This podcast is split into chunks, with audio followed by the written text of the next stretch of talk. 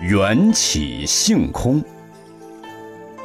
弥兰陀王非常尊敬有过禅悟的那仙比丘，那仙比丘从禅修中证悟的智能，出言吐语充满了慧思灵巧。有一天，弥兰陀王向那仙比丘道：“眼睛是你吗？”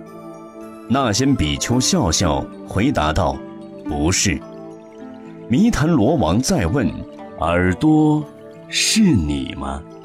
那仙比丘再回答道：“不是。”鼻子是你吗？不是。舌头是你吗？不是。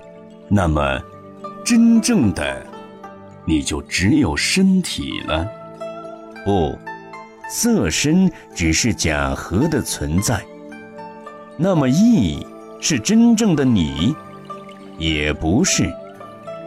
弥兰陀王经过这些问答，最后问道：“既然眼、耳、鼻、舌、身、意都不是你，那么你在哪里？”那仙比丘微微一笑，反问道：“窗子是房子吗？”弥兰陀王一愕，勉强回答：“不是。”门是房子吗？不，不是。砖瓦是房子吗？不是。那么，床椅、梁柱才是房子吗？也不是。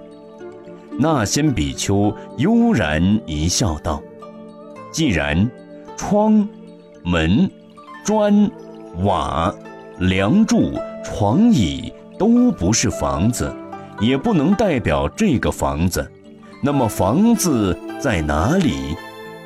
弥兰陀王恍然大悟。弥兰陀王悟了什么？